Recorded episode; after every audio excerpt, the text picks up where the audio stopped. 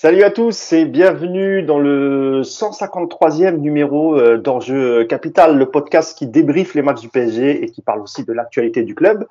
Aujourd'hui, alors pour vous le dire, on va on va on va débriefer, mais alors très très très rapidement euh, la rencontre qu'il y a eu hier soir entre le, le euh, c'est Funi euh, Noir. Feni, Feni. Feni, l'entente Feni All Noir. Je, j'ai mal à le garder en mémoire. c'est un truc de ouf. L'entente Funiol Noir, voilà.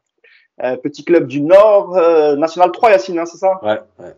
Face au, Paris Saint-Germain. Alors, on, y reviendra vraiment rapidement parce qu'il n'y a pas beaucoup d'enseignements à tirer. Il y a eu beaucoup trop d'écart entre les, les, deux équipes. Mais néanmoins, on reviendra quand même sur, sur, le, sur le match de Xavi Simons que beaucoup ont réclamé euh, depuis le début de saison. Il a, il a joué, il a eu sa première titularisation euh, hier soir. C'était un match euh, plutôt positif pour lui, on y reviendra. Mais avant tout cela, euh, et aussi, alors, j'ai fini quand même de dérouler le, le, le programme. Euh, donc après le débrief, on parlera de ce qui s'est passé vendredi euh, lors du match de Coupe de France face entre le Paris FC et Lyon. Euh, on a entendu dans la presse que certains supporters ou ex-supporters du, du PSG étaient, étaient liés à, à cette petite vendetta. Euh, Jean-Baptiste, qui est avec nous, nous en parlera. Il y était, il nous dira ce qu'il a vu. Et ensuite, euh, on fera le premier bilan de, de, de Lionel Messi euh, au Paris Saint-Germain. Euh, J'ai eu l'idée parce que notre invité Alex de Castro, que je vais vous présenter juste après, a fait une vidéo qui est très intéressante. Euh, lui, euh, pour lui, c'est une très très mauvaise idée d'avoir recruté Messi pour, pour différentes raisons et on en reparlera tous les quatre. mais tout d'abord, je vous présente quand même mes, mes, mes trois acolytes du jour, bah, Jean-Baptiste Guégan, euh, professeur d'histoire, spécialiste en géopolitique du sport et auteur et notamment d'un livre qu'il a fait avec Paris United, euh, PSG 50 ans de passion, euh, une histoire populaire du, du PSG. Salut JB. Salut les gars, salut tout le monde. Comment tu vas? Bon, ça va super bien, on a gagné, Mbappé s'est pas blessé. Euh, bon, on attend juste le départ de Pochettino, mais ça, c'est un autre sujet. bon, bah, t'es en vacances, vu que t'es professeur d'histoire, tout va bien. Non, je travaille toujours, tu sais, l'éducation nationale, c'est un sacerdoce. ok, j'y vais. Euh, mon deuxième camarade, euh, le titulaire indiscutable, jamais blessé, jamais à l'infirmerie, mais toujours sans ses lunettes, c'est Yassine Amned. Salut Yass. Salut à tous. Comment ça va Yassine Ouais, ça va bien aujourd'hui. Bon, tu vas trouver un peu de temps pour aller refaire tes lunettes quand même là. C'est les ouais, vacances ouais. là quand même. Hein? On a l'impression que on a l'impression que t'as pas dormi avec tes tout petits yeux. Ouais, c'est dur, mais bon, on arrive à s'en sortir. C'est pour vous supporter le projet de jeu de Pochettino. j'ai plus, j'ai plus envie de voir. Et le troisième acolyte, c'est quelqu'un que vous connaissez très bien euh, de par sa chaîne YouTube déjà, euh, mais aussi parce qu'il est déjà venu avec nous euh, sur le podcast de Paris United. C'est Alex, euh, Alex de Castro. Salut Alex, comment tu vas? Bah, ça va super, salut Mousse, salut tout le monde, ravi de vous retrouver pour ce, pour ce podcast, très très chaud pour euh, discuter un peu ballon avec vous.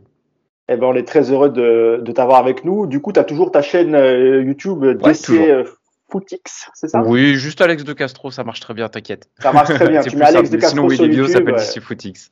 Et du coup, c'est pas Footix IX, attention. Hein. IX, Non, c'est ICS. Voilà, c'est pas pareil. Hein. Ouais. Et toujours On aussi. joue un petit euh, peu sur le double sens. Ouais. Et euh, toujours avec la Ligue 1, les, les, les légendes de la Ligue 1. euh, Ouais. Ouais, ouais, en live sur Twitch sur, également. sur Twitch. Exactement. Exactement. ça, c'est ça. Et sur Euh, RMC toujours, hein, RMC Sport aussi, on les Ah oui, salue. c'est vrai, c'est vrai. Et oui. Tu, tu, tu commentes toujours les matchs euh, Ah ouais, toujours. Première ligue, championnat portugais, Coupe d'Europe. euh, on se fait plaisir. Voilà. Tout terrain, Alex, tout terrain. Toujours. Ah. Tant que je peux parler ballon, moi je suis content.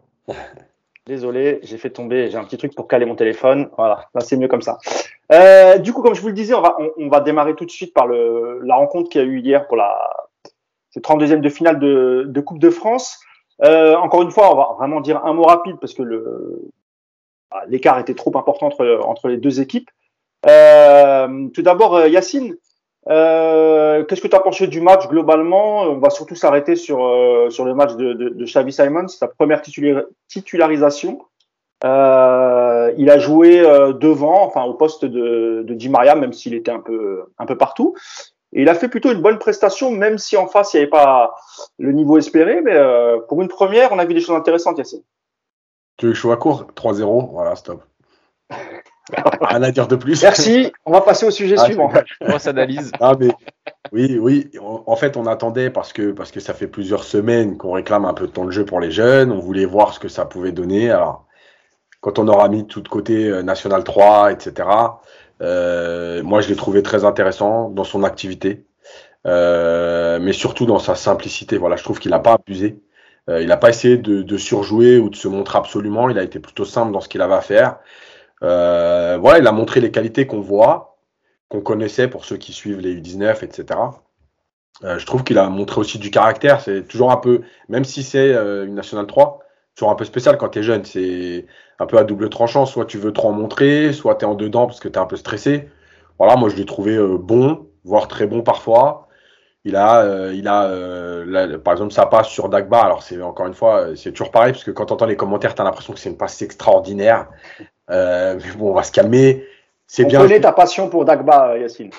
non, non, c'est même pas Dagba, c'est vraiment, tu sais, c'est toujours. Non, non, justement, c'est pas la passe Dagba, je parlais, je parlais de la passe de Simons. Quand, ah, quand il fait le dédoublement, d'accord. Okay, ouais. oui, oui. Voilà, quand tu écoutes un peu, ah, t'as vu, c'est extraordinaire, bon, on va se calmer, c'est du jeu, il a respecté le jeu, il est bien positionné, il enchaîne rapidement, il met un bon ballon dans la course. Voilà, il a été bon. Euh, et, euh, et c'est ce qu'on attend. Maintenant, c'est vrai qu'on aimerait le voir contre une adversité un peu plus forte. Et, euh, et je pense malgré tout, comme j'ai dit depuis plusieurs semaines, c'est des joueurs qui méritent du temps de jeu. Euh, alors encore une fois, le temps de jeu, c'est pas un cadeau qu'on te fait, hein, il faut, faut, le mériter. Mais moi, je pense qu'il y a quand même des choses à voir. Voilà, après, c'est le coach qui décide, hein, de toute façon. Eh oui. bah, JB, même question hein, euh, sur, le, sur le match de, de, de, de Xavi Simons. Comment tu l'as trouvé? C'est vrai que maintenant, on, on, a envie de le voir face à une, une équipe avec un peu plus d'adversité. Mmh. C'était un, un, peu facile hier, mais, mais tout de même, il a été, il a été sérieux. Il a participé à, aux actions qui menaient au but. Euh, Qu'est-ce que tu en as pensé? Est-ce que tu as envie de le revoir toi aussi euh, un peu plus en deuxième partie de saison, j'y vais? Bah moi j'aurais aimé d'abord le voir avant euh, ce match-là. Ouais. Moi je l'ai trouvé à son niveau. Je l'ai surtout trouvé fidèle à ce qu'on attendait de lui. Il a été précis sur les passes. bon, il a manqué un peu de justesse dans les frappes. après, il a apporté ce qu'on attendait d'un joueur en Coupe de France face à une N3. Euh, il a, tu le disais Yacine, hein, il a respecté le jeu, il a été à, à la hauteur finalement des autres. Euh, il n'a pas déjoué, il n'a pas été écrasé par la pression, il a été euh, finalement fidèle à ce qu'on attend d'un joueur du PSG euh, qui euh, entre alors qu'il n'a pas l'habitude de jouer. on aurait pu avoir beaucoup plus de, pression. Après, il faudra le voir effectivement sur des matchs de championnat. Je pense qu'après la marche est peut-être un peu haute pour voir ailleurs. on verra bien. c'est bien que Pochettino pour une fois se réveille et se rende compte que en période de Covid de surcroît, il y a des jeunes qui sont capables de prendre des places et qui peuvent jouer euh, 30, 40 minutes. Bon, après, euh, j'ai envie de dire que c'est pas Messi, mais ça, on en parlera après. Exactement. Globalement, Alex, sur la, politique des sportifs des, des, jeunes au PSG, on s'aperçoit qu'ils n'ont pas énormément de chance, à part en début de saison où il manque toujours un peu de monde, donc on les, on les, on les fait participer. Mais c'est vrai que depuis le début de saison, euh, on on peut pas dire que, les, les, jeunes du PSG se soit fait une place. Euh, c'est très compliqué hein, dans un club comme le PSG, euh, Alex. Alors, c'est cool. En plus, toi, t'es pas du tout supporter du PSG, donc c'est un œil extérieur. C'est intéressant aussi d'avoir ton, ton avis là-dessus. Mais euh, un peu compliqué pour les jeunes au PSG, Alex. Hein bah, comme d'hab, j'ai envie de dire, c'est quand même assez euh, historique ça au PSG, euh, de, que ce soit assez compliqué pour les jeunes de percer en équipe première. Bon, tu as évidemment quelques contre-exemples, l'équipe Pembe, euh, Mamadou Sakho à une certaine époque, euh, voilà, Rabiot. Mais euh, pour combien qui sont euh, laissés sur le carreau ou obligés de s'exporter à l'étranger, donc c'est absolument pas nouveau. Et par rapport à cette saison, je trouve que c'est d'autant plus compréhensible que le PSG n'a pas un fond de jeu très établi pour être très poli. Euh, on sent qu'il y a un équilibre assez fragile. C'est pas le moment de lancer des jeunes. C'est pas le moment. Là, pour le coup, je vais plutôt euh, défendre Pochettino. Normalement, tu fais ça quand tu es hyper dominant, quand tu as un plan de jeu bien établi et que les jeunes peuvent rentrer facilement sans que ça n'impacte euh, le, le collectif. Là, c'est là, c'est pas le moment. Pochettino, on sait qu'il est déjà plus ou moins sur la sellette peut pas, il peut pas se permettre de tenter ce genre de pari. Je peux comprendre, surtout que Xavi Simons, c'est un joueur un petit peu hype. Euh, il y a une, bah, il, il y a un empressement de la part des supporters de le voir enfin jouer. Euh, D'autant qu'il me semble que si bon, je, je, ne suis pas les équipes de jeunes, mais de ce que j'entends, il fait plutôt des, des, bonnes performances, il me semble, en équipe de jeunes. En U19, oui, oui. En Youth League aussi, il a fait, il a fait des belles prestations. Hein. Voilà, puis voilà, il a un look, il a un nom un petit peu stylé. Forcément, ça, ça met une petite hype. Mais euh, pour le coup, je, je comprends tout à fait. Euh, là, tu es, au Paris Saint-Germain, tu es dans une équipe voilà, qui, euh, qui a du mal à, à, être, à être équilibrée. C'est pas le moment de lancer euh, un petit jeune, en plus un, un, jeune assez créatif, assez frêle. c'est pas, pas le moment.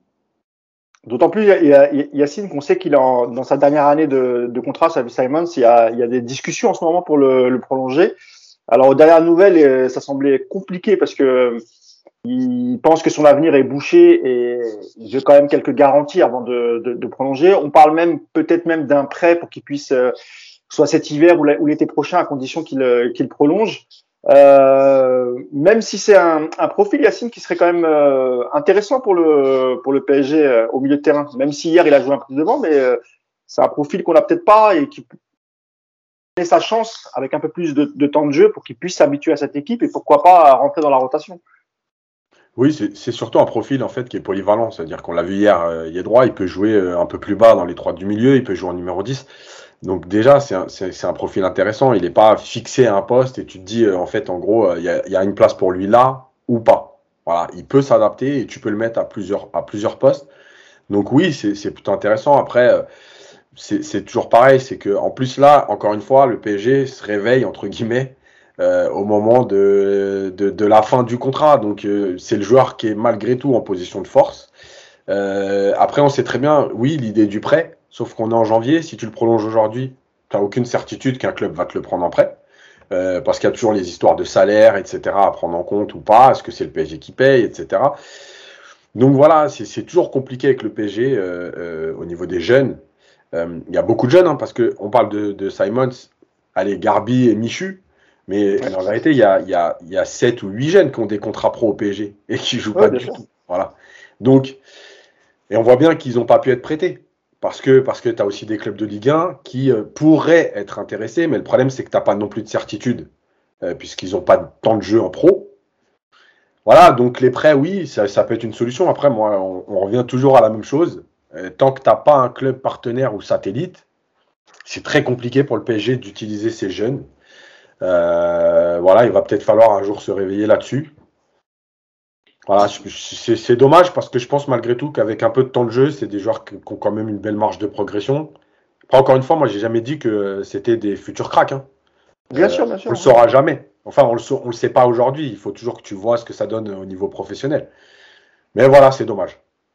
Ah ouais, bah, en club satellite, il y a, y, a, y a Monaco qui, qui travaille, euh, je crois que c'est avec le Cercle de Bruges, hein, si je me, je me trompe pas, c'est une sorte de, de, club satellite. Longtemps, le Paris Saint-Germain euh, a aussi voulu avoir son, son, club satellite. Ils ont, ils ont prospecté pardon, en Espagne, au Portugal, aux Pays-Bas, en Belgique. En Puis ça n'a ça n'a jamais abouti. Il me semble qu'il y avait eu aussi un, il y avait eu, il y avait même eu une histoire avec Leeds, mais on n'entend plus parler. Le rachat de, le rachat de Leeds par le, par, par QSI. Pour l'instant, écoutez, c'est en, en stand-by. Euh, D'autres jeunes sont entrés hier. Euh, il y a eu El Shaddai en défense centrale qui est, qui est rentré, le petit Michu, euh, le petit Garbi aussi qui est, qui est rentré. Euh, donc ça a permis de leur donner un petit peu de temps de jeu. Alors encore une fois, euh, voilà, on va pas débriefer, faire un débrief tactique de ce match, ça, n'aurait pas de sens. Le PSG s'est qualifié assez facilement avec un doublé d'Mbappé et un but d'Icardi sur penalty et le PSG va rencontrer rencontrera le club de Vannes qui n'est pas très loin de chez moi d'ailleurs. Je vais peut-être essayer d'aller les voir. C'est pas très loin de Nantes. je vais voir si si je peux aller voir mon équipe euh, bon, je pense qu'on a fait le, on a fait le tour hein, sur le sur le match. Encore une fois, il n'y avait pas grand chose à dire vu le, la différence d'écart entre les deux clubs. Euh, on va passer à un tout autre sujet euh, et c'est les événements qui, les graves incidents qui sont passés euh, vendredi euh, au stade Charletti pour la rencontre PFC Paris Football Club contre l'Olympique Lyonnais. Et il y a, y, a, eu quelques quelques temps, quelques heures après les, les, événements, quelques infos qui ont qui ont circulé comme quoi il y aurait des ex-supporters du, Paris Saint-Germain. Alors moi, je ne sais pas si on parle d'ex euh, du virage Auteuil, d'ex de Tribune Boulogne. Euh, c'est bien parce qu'on a Jean-Baptiste Guégan avec nous, qui était invité par le Paris FC, pardon, pour euh, ce 32e de finale de, Coupe de France. Euh, je vais te lancer dessus, JB, d'abord ce que tu as vu.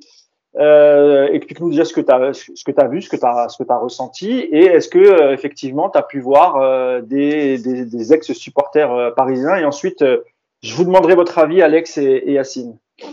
Bah, moi, ce que j'ai vu déjà, c'est des choses absolument inacceptables dans un stade et des enfants apeurés, des gamines pleurant, des familles hurlant qu'on leur ouvre leurs portes, les portes pour sortir. Et très honnêtement, quand on voit le nombre d'incidents euh, depuis le début euh, finalement du championnat et plus exactement euh, depuis qu'on a réouvert les stades, ça pose de vraies questions.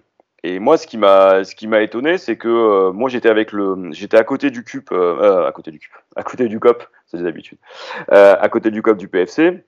Il y avait les anciens du PSG qui étaient là, puisque je les ai reconnus. Certains portaient, par exemple, des bobs du PSG etc. Euh, L'ambiance était très bonne, euh, c'était très sympa, le match était plutôt agréable, en plus le PFC a marqué en premier. Oui, parce qu'en première mi-temps, JB, on rappelle qu'en première mi-temps, il n'y a, pas eu trop d'incidents. Hein. Ah, il n'y a rien Les ont eu lieu pendant la mi-temps. Et euh, Alors, ça a commencé un peu avant, c'est-à-dire qu'à partir de la première minute, il s'est passé quelque chose. On a commencé à voir la tribune en face agitée. Moi, j'étais du côté donc du PFC, et j'avais des potes à moi qui étaient du côté euh, des Lyonnais, euh, qui étaient en plus supporters lyonnais, hein, comme quoi. Euh, et à partir de la 30e minute, ça a commencé à bouger. Euh, c'était assez surprenant parce qu'on a, on a commencé à voir euh, les bad guns et puis a priori c'était Lyon 1950 qui était en train de bouger gentiment. On a commencé à avoir euh, des, des, des, mouvements dans la tribune et puis il y a eu l'égalisation de Lyon à la 44e minute. Là, on a, ça s'est, ça s'est un peu échauffé et puis la mi-temps est arrivée. Et en descendant pour aller voir mes potes, j'ai vu les fumigènes en face, j'ai vu un mouvement dans la tribune et moi je faisais le tour. Euh, j'arrive vers mes potes, mes potes euh, livides. Euh, je leur demande ce qui se passe et ils m'ont dit bah c'est simple, c'est simple, on s'est fait charger par par les gars de Lyon.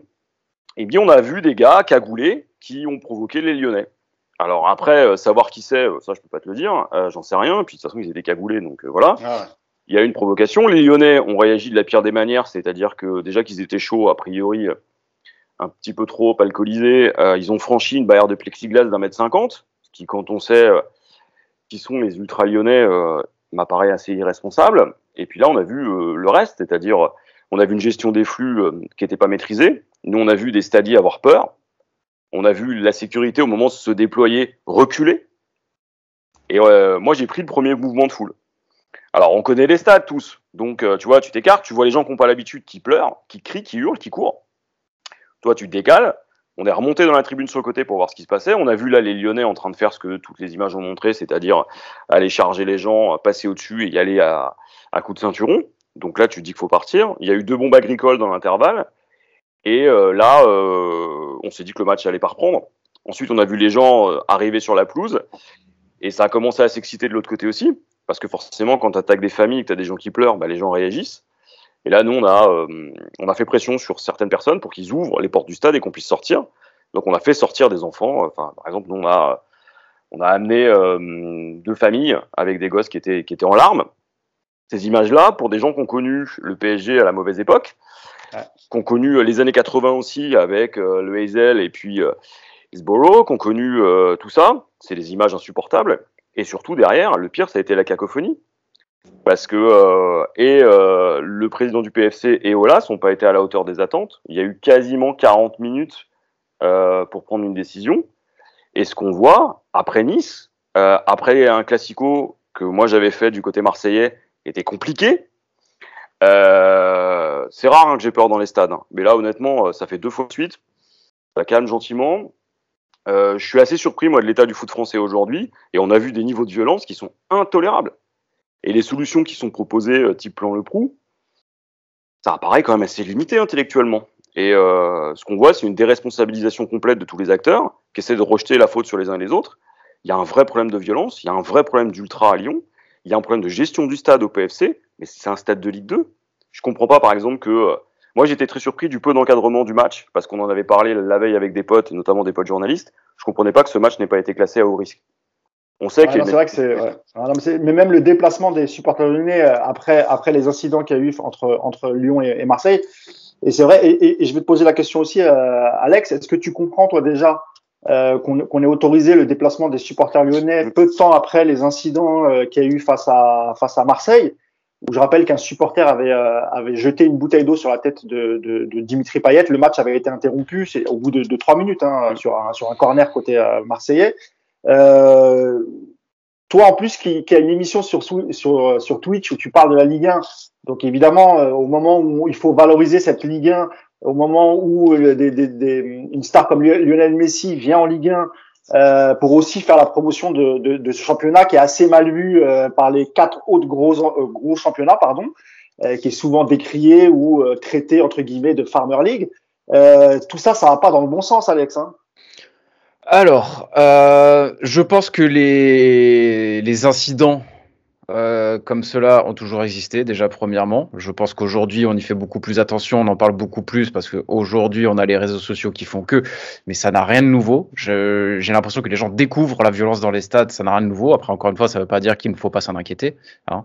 Mais euh, j'ai l'impression qu'on amplifie le, le, phénomène et qu'on traite ça comme si c'était euh, une nouvelle épidémie, alors que c'est quelque chose qui a toujours existé. Là, certainement que on y fait encore un petit peu plus attention après la fermeture des stades pendant une longue période. Donc forcément, voilà, on est un petit peu plus braqué sur les supporters et on se dit, oh, regardez, ils ont pas arrêté de pleurer de pas pouvoir regarder les matchs et maintenant qu'ils y sont, ils font n'importe quoi. Mais ça, ça a toujours existé. Euh, est-ce qu'il aurait fallu interdire les supporters lyonnais de déplacement? Non. Je ne pense pas. Je ne suis absolument pas partisan des, euh, des sanctions collectives. Je trouve que ça n'a absolument aucun sens. Euh, à Lyon, c'est un débile qui a envoyé une bouteille sur paillette. C'est pas la tribune ultra qui a envoyé la, bouteille sur paillette. Ce n'est pas le capot des ultras qui a commandé à ce qu'un quelqu'un envoie une bouteille d'eau sur paillette. D'ailleurs, on l'a très vite vu, euh, les, les, responsables ultras sur les mettre une grosse paire de gifles au, au mec qui a fait ça. Donc, moi, je pars du principe que euh, tu n'as pas à sanctionner tout un public pour ça. Par contre, là où je suis très d'accord avec ce qu'a dit euh, Jean-Baptiste juste avant, c'est qu'il y a un problème au niveau de la sécurité. Il y, a un, il y a un problème au niveau de la sécurité qui est beaucoup trop light dans les stades. C'est euh, à chaque fois on tombe des nus. Enfin, je suis désolé, mais comment ça se fait que dans tous les nouveaux stades, on n'ait plus aucun filet de sécurité?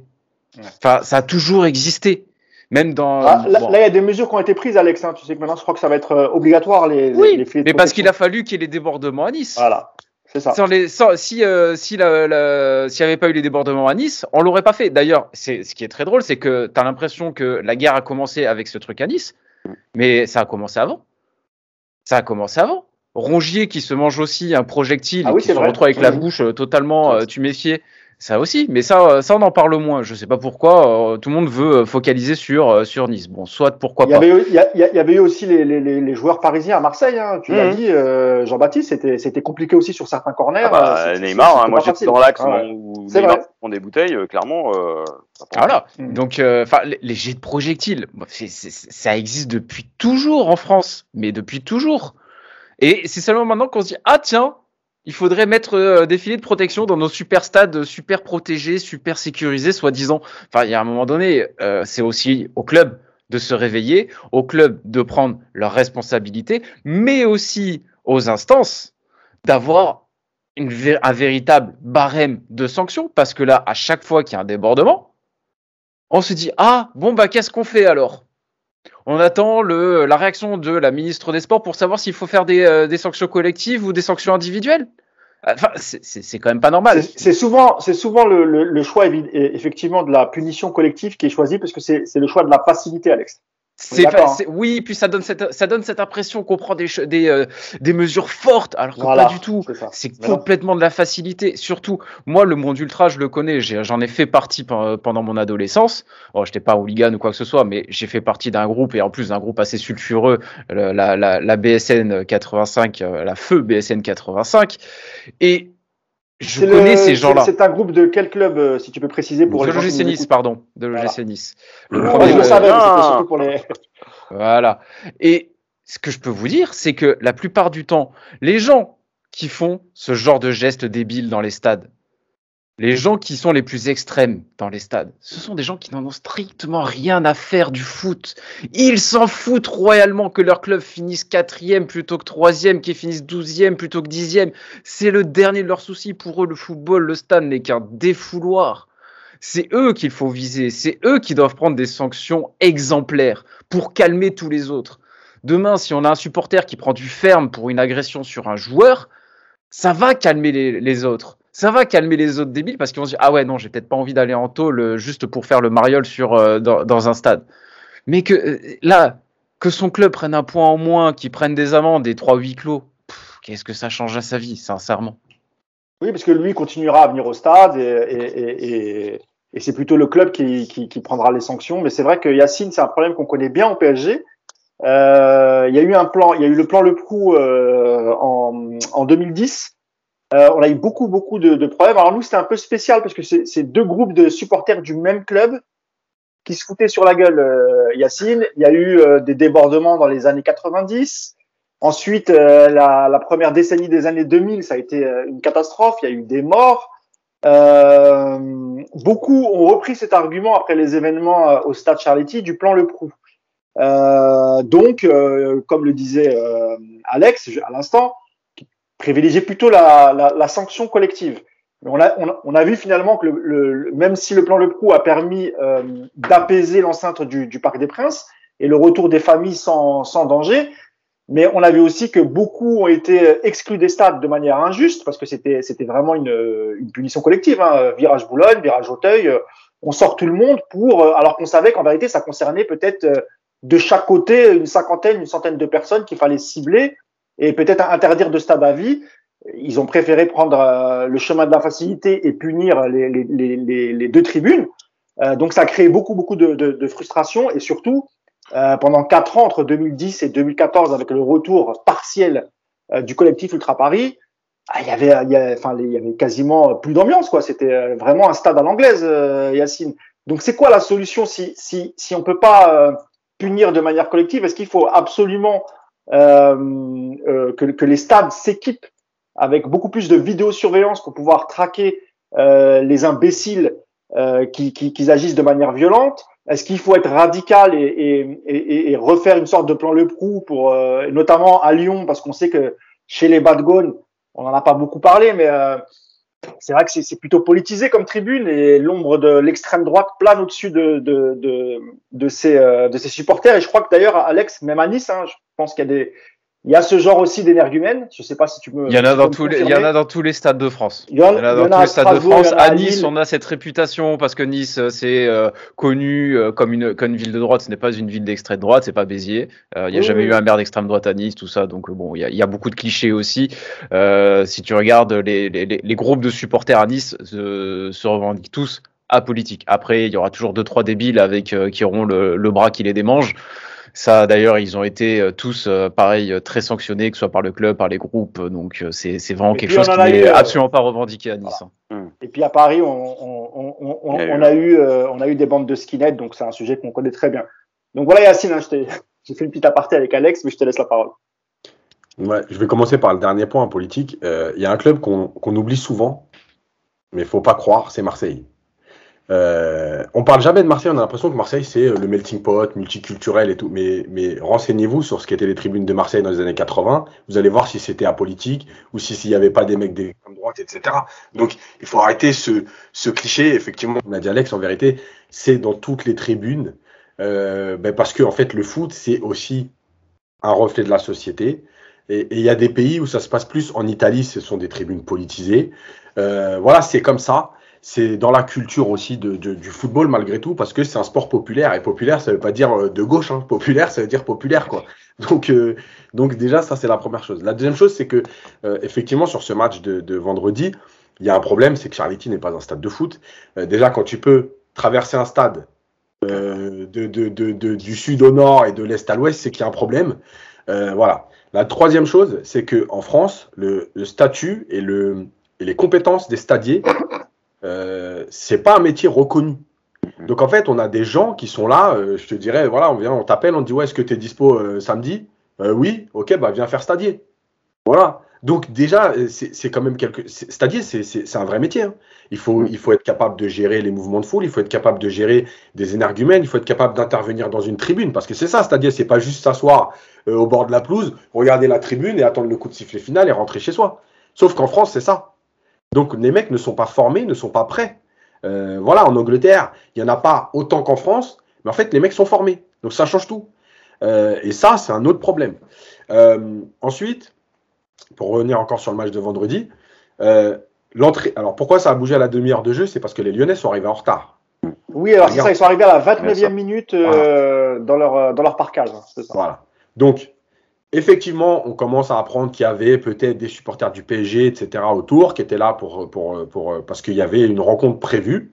Euh, alors, il y a une chose, c'est que on a beaucoup tapé sur les Lyonnais. Malgré tout, euh, quand on vient dans un stade et qu'on est prêt à avoir une cagoule c'est quand même qu'on a prévu quelque chose, à mon avis. On ne peut pas dire que c'était pas prémédité. Enfin, voilà. voilà.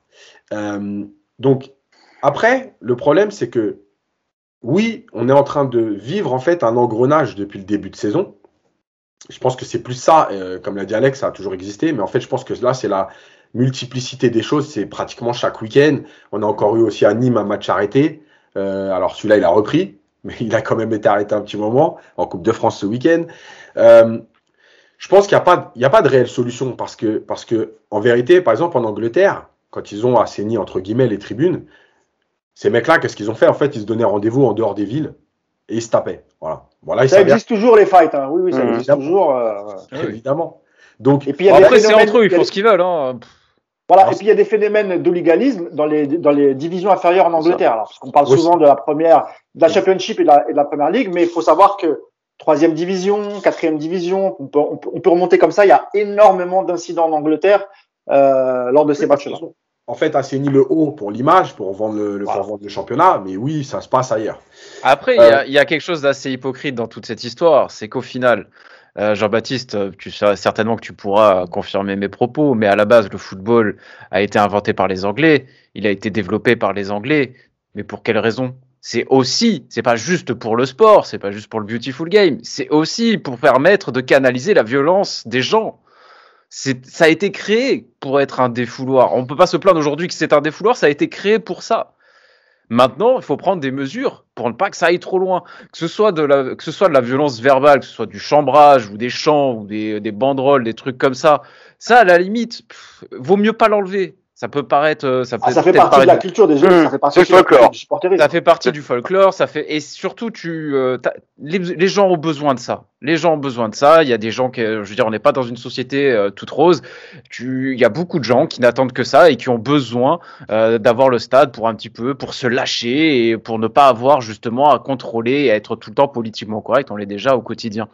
Mais par contre, évidemment, ça ne, ça n'excuse pas la violence. Là, la violence, évidemment, euh, la violence, le racisme, ces choses-là, évidemment, sont à bannir. Et c'est là qu'on est censé avoir de la responsabilité de la part des clubs, des instances, avec des mesures qui soient déjà établies, qui devraient être établies déjà depuis des dizaines d'années, pour que ces, pour que ces dérapages, pour que ces débordements soient très rapidement sanctionnés et fassent passer l'envie aux autres de faire pareil au match suivant. C'est tout. Juste, euh, je laisse Yacine finir son propos et je te, donne la parole, JB. Euh, donc après, le problème, c'est que je vais aller dans le sens d'Alex, que font nos instances, en fait? Alors, on est sauvés, les gars. On va interdire les bouteilles en plastique. Donc, c'est bon, tout est. Ah ben, on est sauvés. Ah oui, non, c'est C'était le problème. On va mettre des, des gobelets en carton biodégradables, des, petites pailles, euh, des petites pailles en carton, tout va bien. Voilà, donc Tranquille. Donc en fait, c'est le parti, c'est le parti d'écologie les Verts en fait qui, qui, fait les mesures. Euh, mais tranquille, hein. en juillet, parce qu'évidemment, en cours de saison, comme il y en a qui ont utilisé les bouteilles, on ne peut pas interdire les bouteilles tout de suite. Donc en juillet, tranquille, mais on va y arriver, on est sauvé. Il faut écouler les stocks d'abord. Ouais, c'est ça. Euh, non, mais en fait, le problème, c'est que euh, on a des, incompétents et surtout des gens incapables de prendre leurs responsabilités parce qu'ils ont peur de tout. Voilà, c'est ça la vérité. Quand euh, les présidents, à chaque, à chaque événement ou incident, prennent toujours un peu parti pour leurs supporters, c'est parce qu'ils ont peur à un moment donné, il faut prendre tes responsabilités. Les sanctions, évidemment, les sanctions collectives, personne ne peut être pour.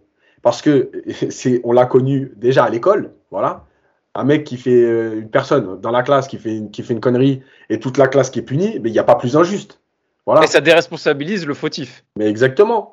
Donc, Évidemment qu'il y a des moyens aujourd'hui, les caméras, etc. On le sait, euh, les, les, les, entrées au stade sont nominatives. On sait qui est là, on sait. Voilà, donc à un moment donné, tout ça, c'est il faut prendre tes responsabilités. Euh, et je pense que le, le, le, le, le barème des sanctions, il doit être pas euh, cadeau, genre bon, la première fois, machin. Il faut être intransigeant et très sévère tout de suite. Et comme l'a dit Alex, évidemment que euh, sur 50 personnes qui sont prêtes à foutre la merde, s'il y en a un qui se fait attraper et qui fait 6 euh, mois de prison ferme, bon, tu vas peut-être pas calmer les 50, mais il y en a au moins 40 qui vont se dire, bon, ok, là, on va se calmer. Donc, il va en rester 10, et puis au fur et à mesure, il va plus en rester. Parce que personne n'a envie d'aller faire de la prison pour un match de foot, quand même. Euh, voilà, après, c'est aussi une question de, de, discours. je pense que les présidents ne sont jamais, jamais, et quels qu'ils soient, à la hauteur. euh, dans les discours, il y a toujours un peu de, on minimise, euh, on essaie de trouver des responsables, on essaie de trouver des excuses. Tu vois, comme là, l'histoire, dès le vendredi soir, on a dit, attention, c'est partagé, ces trucs.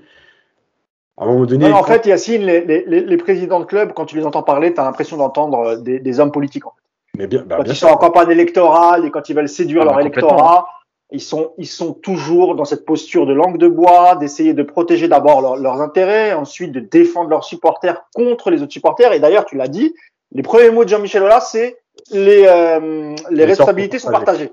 Les torts sont partagés. Comment tu peux dire ça? C'est pas, c'est pas possible. D'abord, dis, d'abord condamne tes supporters. Et puis après, en dernier lieu, tu pourras peut-être dire oui, mais euh, aussi il y a eu la sécurité, il y a eu euh, les tribunes qui étaient mal, qui étaient mal gardées, etc.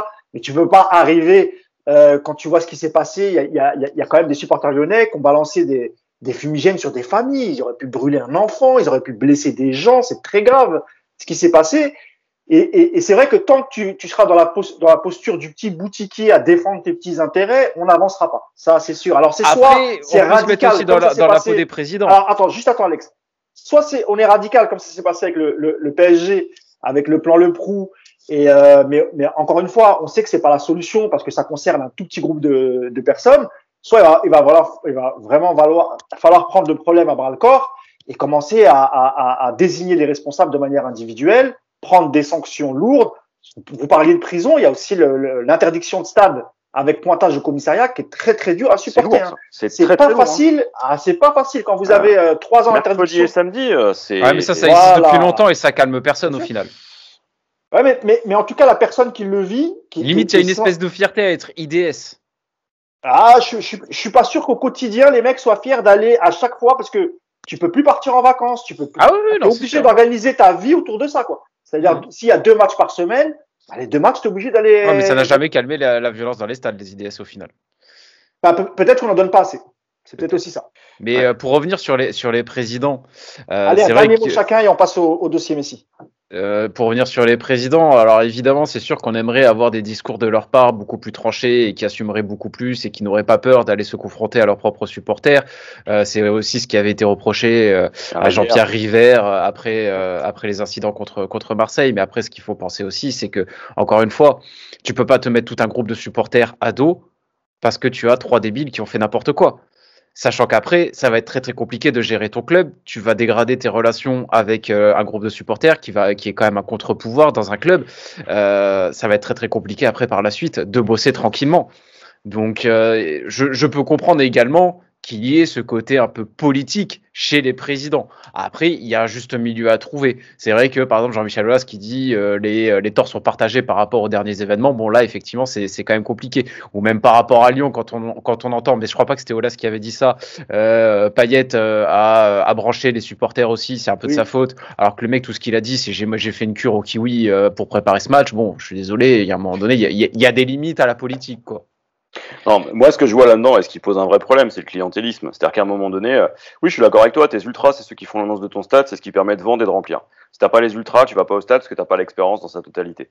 Donc, en tant que euh, marchand d'un spectacle sportif, ouais, tu dois avoir ce discours policé. Maintenant, tu dois faire un truc aussi, c'est que tu dois considérer tes ultras aussi, et là, je vais choquer les autres, enfin, je vais en choquer probablement certains, comme des clients. C'est-à-dire que ton client, euh, il accepte aussi de respecter certaines règles. Et en l'occurrence, tu es censé donner ton nom. Euh, là, en l'occurrence, c'était Lyon qui était chargé de la sécurité de son parcage. Euh, en tant que euh, en tant que visiteur, ils ont été, ils avaient sous-dimensionné le dispositif. Ils connaissent tous les mecs qui sont partis puisqu'ils ont l'obligation de les lister. Et alors le côté euh, ultra indépendant, je rigole parce que c'est pas vrai. Euh, ce qui est intéressant là-dedans, c'est de voir que bah, Olas veut pas le faire pour une raison très simple, c'est que derrière, il sait l'image que ça va euh, entraîné auprès des supporters. Rivière a fait, a fait la même chose. Moi, je rappelle juste un truc. Au PSG, c'est simple, quand il y a eu le plan Le Prou, pourquoi il y a eu le plan Le Prou? C'est parce qu'à un moment donné, au-dessus du ministère de l'Intérieur, on a dit le club disparaît. Oui, oui euh, tu fais bien de, le rappeler, parce qu'on a eu la chance, JB, c'est vrai, de, de, de, euh, de rencontrer Romain Le Prou de rencontrer Romain Lecoupe à l'occasion de l'écriture du livre sur les 50 ans euh, du club. Et, en gros, ce qu'il avait dit, c'est qu'il avait, euh, voilà, il avait le couteau sur la gorge. Hein. C'est ça où le club disparaissait. Et il y a une grosse, grosse pression politique sur ça. Lyon, en ce moment, est à ça. Là, clairement, on aurait pu avoir un gosse blessé. Et là, clairement, la vindicte populaire, politique, médiatique aurait été simple. Lyon, vous fermez la tribune et vous allez dissoudre des, hum, des, des, des, des groupes d'ultra. Là où moi je suis surpris, c'est que, un, c'est à la justice de faire. Aujourd'hui, la justice, elle, prend un peu trop de temps. Les IDS fonctionnent, contrairement à ce qu'on peut penser, mais euh, il y en a moins de 50 par an, et euh, c'est pas suffisant. Et là-dessus, je suis d'accord avec toi, Mousse. La deuxième chose, c'est que euh, la justice, c'est bien. À un moment donné, il faut aussi que les forces de police soient présentes. Moi, les CRS, je les ai vus à l'extérieur du stade et pas à l'intérieur, ce qui m'a étonné. J'ai pas été le seul à être surpris par ça. Euh, ils ont mis du temps à rentrer. Mais on avait vu le même problème à Marseille ou à Nice. Euh, et il y a une autre chose qui est, qui est aussi à considérer, c'est que tu peux pas tout faire dans un stade. Tu, tu, dois être capable de respecter une sorte de réglementaire, sinon on va avoir la même premiumisation qu'en Angleterre, tu vas tripler le prix des billets et tu vas exclure les gens. Et tu vas transformer ça en théâtre. Ah, ça va être le nouveau théâtre des euh, rêves. Mais c'est le PSG aujourd'hui. Regardez les prix des places au PSG. Ça joue aussi. Euh, moi, ce qui me, ce qui me surprend là-dedans, c'est quand on voit Noël Legret qui vous parle d'incidents, on a des familles qui se sont, qui sont pris des coups de ceinturon. Oui, bien sûr, bien sûr. Non, mais ce qui s'est passé vendredi, c'est très très grave. Hein. Et, euh, et, surtout, c'est l'image à l'international on est sur une Ligue 2 qui est clairement pas dimensionnée pour se voir des clubs de Ligue 1, avec honnêtement, ils étaient quoi? Ils étaient moins de 100. Si vous n'êtes pas capable de parquer 100 personnes en période Covid en vigilance écarlate, c'est-à-dire qu'on est quand même sur un, sur un niveau du J-Pirate très élevé, honnêtement. Après, il faut rappeler, JB, que, que, que, le Paris FC n'avait jamais. Euh, n'avait, c'est la première fois qu'il remplissait en, en, Ligue 2, il joue, voilà, il joue pas à guichet fermé. Hein, mais c'est, un problème. Qu'est-ce que fait la Ligue? Enfin, Là, en l'occurrence, c'était la Fédé, mais euh, qu'est-ce que fait la fédération? Normalement, tu dois avoir un service qui doit aider les clubs à ça, tu dois avoir un, un, un, un dimensionnement. Et aujourd'hui, on a une faille institutionnelle. Après, il y a des responsabilités individuelles, il y a des responsabilités collectives, et aujourd'hui, on voit toujours pas la sortie. C'est-à-dire qu'effectivement, on a quoi comme solution? On a euh, le fait de euh, d'arrêter de mettre des bouteilles en plastique, super, bravo. Euh, on a derrière le, le, fait de donner des cartes aux supporters pour les pour les pour les tracer avec un placement aléatoire. On va casser l'ambiance dans les stades, alors c'est alors que c'est ça qu'on va chercher dans les stades. C'est la proximité, le fait d'être avec ses potes, ou le fait de, de, de rencontrer des gens. C'est l'expérience stade. Mais il faut aussi préserver ça. Et je trouve que là-dessus, des clubs comme Lyon euh, font pas l'effort que nous à Paris on a dû faire. Euh, à Nice, ils ont le même problème. Il y a, d'autres clubs qui ont fait cet effort-là. Euh, Nantes l'a fait en son temps, euh, à une époque Saint-Etienne aussi. Cette responsabilisation-là, il vaut mieux que le monde du foot le fasse. Hein. parce que après 2022, une fois que la campagne présidentielle sera terminée, les mecs, ils n'hésiteront pas une seconde. Hein. Si ça se reproduit, ils taperont. Non, mais je pense qu'on a fait le, tour sur le sujet. Tu voulais ajouter un mot, peut-être Yacine, pour conclure sur les, problèmes en tribune? Bon, déjà, je pense qu'on est tous les quatre d'accord pour dire que les sanctions collectives, c'est dépassé et, il faut oh, surtout pas faire ce qu'a fait. Euh, voilà, il faut surtout pas revenir à ce qu'a. Voilà, faut, faut pas revenir à ce qu'a fait le président Leproux à l'époque parce que c'était trop injuste et que c'était une solution de facilité d'exclure tout le monde au lieu de régler véritablement le, le problème. Et je, je, tenais aussi à souligner que les supporters parisiens depuis quelque temps sont vraiment exemplaires. Il y a, il y a, il y a on entend peu d'incidents euh, sur les supporters parisiens. Hier, ils étaient encore en déplacement euh, dans le nord de la France. Tout s'est bien passé. Donc euh, voilà, un petit salut à eux et, et, et, continuez à faire vivre les tribunes en chantant, en soutenant votre équipe. Et, euh, et c'est très bien que vous soyez éloignés de, toutes de toutes ces violences. Tu voulais ajouter peut-être un dernier mot, Yacine? Ouais, c'était juste dire que pour ceux qui ont connu le, le, le parc, au plan Le Prou et les 3-4 années qu'on suivi, ah oui. franchement, euh, c'est une catastrophe. Voilà. Bah T'allais au stade, il n'y avait pas un bruit, tu t'emmerdais. C'est-à-dire que même Paris qui gagnait 4-0, tu t'ennuyais. quoi. T'avais plus d'ambiance à Monaco. C'est le président Nasser El Khalifi hein, qui, a demandé, euh, qui a demandé à ce qu'on fasse revenir les ultras. Euh, je crois que c'était en 2014, la première, première fois, c'était face à, euh, je crois que c'était un match face à Bordeaux. Et euh, il y avait eu 300 ultras qui étaient autorisés, c'était un test. Et puis finalement, ça s'est super bien passé. Et puis après, on l'a vu, hein, quand, euh, quand tout le monde est revenu dans le virage Auteuil, même les déplacements en Europe, ça s'est toujours bien passé. Mm. Et même en Angleterre, hein, on a été à Manchester, on a été à Liverpool, on a été partout, à Chelsea il n'y a jamais, jamais eu aucun souci. Et même parfois, euh, les clubs, certains supporters anglais rendaient hommage aux ultras du, du PSG dans la manière qu'ils avaient de supporter leur équipe pendant 90 minutes. De toute façon, on va suivre. Euh, je pense qu'il y aura d'autres d'autres événements. Je pense avant la fin de saison, donc euh, on va essayer de, de, de, suivre ça. Mais c'était important qu'on en parle parce qu'on a vécu ça au PSG avec le plan Le Prou, donc euh, voilà, on n'aimerait pas que ça se reproduise pour pour d'autres clubs. Allez, on va passer au troisième, au dernier débat. C'est le, on va faire un petit bilan, un petit bilan sur euh, sur la, les, la, première partie de saison de Léo Messi. Alors hier, il n'était pas présent, il a été laissé au repos, au même titre que Marquinhos, Gay et, et Ashraf Hakimi. Mais c'est vrai que on peut se poser la question euh, sur euh, le bilan de la première partie de saison de, de, Lionel Messi. Et ce qui nous a poussé à faire le débat, c'est en fait la vidéo euh, que tu as faite, toi, Alex, en une petite vidéo de, de, moins d'une quinzaine de, minutes, où tu, où tu, tu exposes tes arguments. Selon toi, c'était pas une bonne idée de prendre Messi au, au, au Paris Saint-Germain. Tu as développé, je crois, trois points. Si tu peux nous les rappeler euh, dans ta vidéo, Alex. Oui, effectivement, le fait que, euh, euh, que Lionel Messi ne répondait pas aux besoins du PSG, même à Lionel Messi en forme, même si on oublie voilà son euh, ses, premiers mois compliqués, même à Lionel Messi en forme, le PSG n'en avait pas besoin. Et je reste foncièrement persuadé que si le PSG aujourd'hui avait un véritable projet sportif, une véritable idée à moyen terme pas parler de trop long terme non plus parce qu'on est au PSG, il y a des moyens et il y a des objectifs très élevés à très court terme, donc on va pas non plus exagérer. Mais s'il y avait une idée, une véritable idée de développement à moyen terme, euh, tu aurais été en mesure l'été dernier de te dire, ok, Messi est peut-être dispo, c'est peut-être très joli sur le papier, mais on n'en a pas besoin. On n'en a absolument pas besoin. Aujourd'hui, notre créateur au PSG qui est là, qui, euh, à qui on dispense de tâches défensives, c'est Neymar. Dans une équipe normalement constituée, tu en as un comme ça. Tu ne peux pas te permettre d'avoir deux joueurs comme ça qui ne vont pas courir en phase défensive. Et encore que, on va quand même saluer Neymar qui, je trouve, court beaucoup plus maintenant que Messi est arrivé. Il faut le souligner tout de même.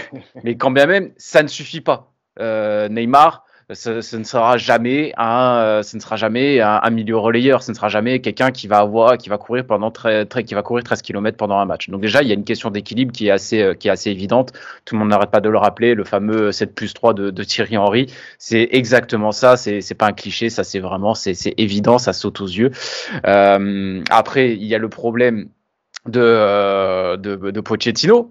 Pochettino. Donc ça, c'était le premier point euh, sur, le, sur le fait que le PSG n'avait pas forcément besoin de Messi cet été. On est d'accord. Hein. Là, tu passes au deuxième point, donc Pochettino. Maintenant, Messi est là. Maintenant, Messi est là. Très bien. Messi est là. Deuxième point, Pochettino. Ça fait un an qu'il est là maintenant, c'est ça. Il, il est arrivé pareil. il est arrivé en décembre, janvier. Voilà, c'est ça. Il arrive en décembre, janvier. Qui aujourd'hui vous qui suivez, suivez, vous suivez beaucoup mieux le PSG que moi, même si j'en bouffe quand même pas mal des, matchs du PSG, malgré même sans être supporter. Euh, qui voit aujourd'hui où veut en venir Mauricio Pochettino Moi, ça fait un an, je ne vois pas où il veut en venir. Je ne vois pas quelle est la ligne directrice. Un coup, il va jouer en, possession, un coup, il va jouer en transition. Euh, C'est toujours sur un rythme très plat. Euh, déjà, quand je regardais les matchs à la télé, ça me choquait. Euh, là, il n'y a pas longtemps pour PSG je suis allé au parc, j'ai vu ça. En plus, j'étais euh, à une place assez proche du terrain. Vraiment, c'était mais c'était scandaleux. Alors oui, de temps en temps, tu as quelques actions où là, ça accélère. Tu dis, ah, ça y est, enfin, un petit frisson, mais euh, ça retombe très très vite. Et quand tu vois ce que veut faire entre l'idée globale de Pochettino que je ne comprends pas et l'utilisation des joueurs que je ne comprends pas, bah forcément, j'ai des circonstances atténuantes pour Lionel Messi. Voilà. Évidemment, je, je, fais une vidéo pour expliquer la situation d'échec de Lionel Messi, mais je n'ai pas fait une vidéo pour critiquer Lionel Messi, pas pour dire ah, regardez il est nul, il est pas si fort que ça. C'est bon, ce genre de débat pas cassable, moi ça ça ça, ça m'intéresse pas. J'essaie de comprendre pourquoi. Et moi quand je vois aujourd'hui Pochettino qui se dit en 2021 avec un Messi de 34 ans, je vais le faire jouer ailier droit avec Ashraf Hakimi derrière qui est déjà hyper offensif, je me dis où est-ce qu'on va? Comment tu peux, faire un truc pareil? Moi, je, ne comprends pas. Mais si tu sais très bien que maintenant c'est plutôt un joueur d'axe, soit tu le mets plutôt, dans un rôle de numéro 10, soit tu le mets dans un rôle de, de faux neuf, et au moins il se retrouve dans des zones beaucoup plus proches du but, où son accélération sur quelques mètres va suffire pour faire la différence. Mais tu lui demandes plus de faire des grands sprints tu peux plus lui demander ce, genre de choses. Ça c'est ça y est, ça c'est terminé. Il faut se rendre compte euh, euh, que le niveau de physique de Lionel Messi et pas que cette saison euh, est redescendu d'un cran. C'est, je veux dire, c'est évident, même à Barcelone. C'est pour ça qu'il y a cet argument. Oui, Messi marche. Bien sûr que Messi marche, mais c'est pas nouveau. Messi fait ça depuis n'a jamais été déjà un gros travailleur en phase défensive, mais depuis ses 30 ans, tu vois clairement que ce qu'il fait, c'est qu'il s'économise pendant un match pour pouvoir, sur 3, 4, 5 actions durant le match, faire la différence. Et après, il y a le problème de Lionel Messi lui-même qui, qui n'y arrive pas, tout simplement, qui n'y arrive pas. Et là, bon, bah là, c'est, je pense que ça, c'est plus une, c'est plus une question de temps, une question d'adaptation. Même si moi, je sais qu'on n'est pas d'accord là-dessus, euh, Mousse, bah, c'est compliqué d'être, euh, d'avoir de, comment dire, d'être compatissant avec Lionel Messi à ce, sujet-là, parce que tu as 34 ans, tu as 7 ballons d'or, tu as une expérience de malade mental. Me dire que tu as besoin d'un temps d'adaptation euh, pour t'adapter à notre bonne vieille Ligue 1, je veux bien qu'elle soit un peu plus fermée euh, que, la Liga espagnole, mais tout de même, t'es es, Lionel Messi. Tu peux, on a fait, même s'il n'a pas coûté d'argent en termes d'indemnité de, de transfert, il y a quand même un véritable investissement qui est fait par le PSG en termes de salaire, en termes de prime à la signature. On attend des résultats tout de suite. Il a 34 ans. On ne on peut pas lui demander un an, deux ans avant de, donner, de nous donner du grand Messi. C'est impossible. Alors Alex, tu as cité tes trois points. On va en débattre tout de suite avec, euh, euh, Yacine et, Jean-Baptiste. Euh, je te donne la parole, Yacine, sur le, sur le premier point. en gros, c'est est-ce que le PSG avait réellement besoin de, de, de Léo Messi? Euh, et là, on parle vraiment purement du sportif. Et ensuite, je te donnerai la parole, JB, euh, et on parlera aussi de tout ce qui est autour du sportif, c'est-à-dire euh, l'internationalisation du, du, PSG, la visibilité à l'international, le marketing, bien évidemment, les contrats de sponsoring qui sont venus s'ajouter aux autres depuis l'arrivée de Messi. Tu nous diras si, euh, si en tout cas en termes à ce niveau-là, JB, si c'était intéressant de, faire venir euh, Messi. Mais tout d'abord, on va, parler un peu de sportif. Est-ce que toi, Yacine, globalement, tu es d'accord avec ce que dit Alex? Est-ce que le PSG avait vraiment, réellement besoin de Léo Messi cet été? Non, et euh, pour ceux qui nous écoutent depuis, euh, depuis un petit moment, quand, la rumeur est revenue en juillet et qu'on faisait les podcasts, on a bien expliqué. Oui, pour le marketing, l'histoire, l'image que ça t'amène, etc., dans le développement du PSG. Non, on avait déjà dit à l'époque, non, en termes de jeu, ça n'apportera pas. Euh, et, collectivement, si tu as déjà Mbappé, on ne savait pas s'il allait partir ou pas, mais en tout cas, il était là. Neymar, Di Maria, plus Messi, on avait dit que ça allait être un problème. À faire jouer ensemble, ça allait être un problème si tu fais des choix, parce que lequel tu vas sacrifier. Ça allait être un problème dans ce que tout le monde réclame depuis maintenant deux ans, l'équilibre de l'équipe. Donc, bah, en fait, on a juste la preuve que c'est un problème. Voilà, c'est tout. Moi, qu'on me raconte pas d'histoire sur le fait que le PSG a 43 euh, points sur 50 et qu'ils sont en huitième de finale de la Ligue des Champions. J'ai envie de te dire oui, bah ok, mais bon, encore il n'y a pas de problème, mais, mais c'est juste normal. Il, faut surtout, il faut surtout dire, Yacine, que, que, que Pochettino avait déjà eu, avait déjà des difficultés à trouver un style de jeu ou peut-être à faire appliquer ses principes euh, de janvier à, à mai de la première, euh, enfin de la deuxième partie de saison, là où il arrive, où il remplace Tourelle, il n'y a pas encore Lionel Messi et, et on décèle déjà qu'il y a un problème avec le coach qui n'arrive pas à faire jouer ensemble, ne serait-ce que Mbappé, Di Maria et euh, Icardi et, et, Neymar. Oui, parce que, comme on l'a expliqué mille fois, Mbappé a un profil. Encore une fois, il peut faire les deux. Hein. Il peut être dans une équipe qui joue haut, il n'y a pas de problème. J'ai pas dit que quand ça jouait haut, euh, on le verrait plus jamais. Sauf que, oui, si tu joues plus bas, on, va parler en termes de chiffres, si tu fais 5 matchs en bloc bas, il y a de grandes chances qu'Mbappé te marque 6 ou 7 buts. Si tu fais 5 matchs en bloc haut, il y a de grandes chances qu'Mbappé te marque 1 ou 2 buts. Voilà, c'est aussi simple que ça. Euh, parce que ces caractéristiques, elles ne correspondent pas, enfin, tu les exploites pas de la même façon suivant où tu mets ton bloc. Mais c'est l'histoire du football. Euh, tu as, des joueurs qui vont être euh, très bons dans la possession, et le même joueur, tu vas le mettre dans une équipe de contre-attaquants, mais même au milieu de terrain. Et tu vas te dire, ah ouais, mais c'était lui qui était dans l'équipe. Euh... Bah ouais, c'était lui, ouais. Mais c'est juste qu'il parle pas le même football que les autres, et à ce moment-là, ça ne correspond pas. Euh, on peut prendre rapidement, même si sa carrière, c'est pas. Voilà. Thiago Alcantara, quand il arrive à Liverpool, bah, tout le monde se dit, ouais, c'est qui c'est quel Thiago? Alors déjà, bon, faut connaître sa carrière pour savoir que ça n'a jamais été non plus un joueur régulier. Mais de toute façon, tu vois bien qu'il était perdu parce que c'est pas, c'était pas son football. Là, ça va un peu mieux. C'est comme ça, les joueurs de foot, tous les joueurs ne correspondent pas à tous les styles de jeu, sinon ce serait trop simple. Donc, euh, donc voilà, donc je pense que, encore une fois, oui, côté marketing, le PSG a prouvé euh, que là, il n'y a pas de problème. Et, et je vais répéter ce qu'on dit maintenant depuis, depuis des mois. Le jour où le sportif rattrapera le niveau du marketing, bah effectivement, je pense qu'on sera très très bien pour les trois prochaines Ligues des Champions. Voilà. Eh ben, on, on, va y venir au marketing et puis on reviendra encore sur le, sur le terrain et sur ces questions d'adaptation. parce, que, parce, que, quand même, euh, Leonardo a dit hier que euh, les chiffres. J'allais citer là, oui, j'allais citer là. Que, euh, que les chiffres étaient magnifiques. Et qu'on comprenait rien au football si on trouvait quelque chose à y redire. En fait, non, mais Leonardo... un but, un but, trois passes et euh, cinq passifs, dont trois contre Saint-Etienne dernier du championnat. C'est vrai que c'est quand même assez exceptionnel. Alors, hein. surtout, juste pour, euh, attends, attends, Yacine, juste pour juste contextualiser. Oui, non, mais ah, après, je te laisse finir, je te laisse finir. C'est juste pour mettre dans le contexte, sinon les gens ne vont pas comprendre. Ouais. Euh, Leonardo s'est exprimé hier à la fois dans le JDD et chez nos confrères d'Europe 1.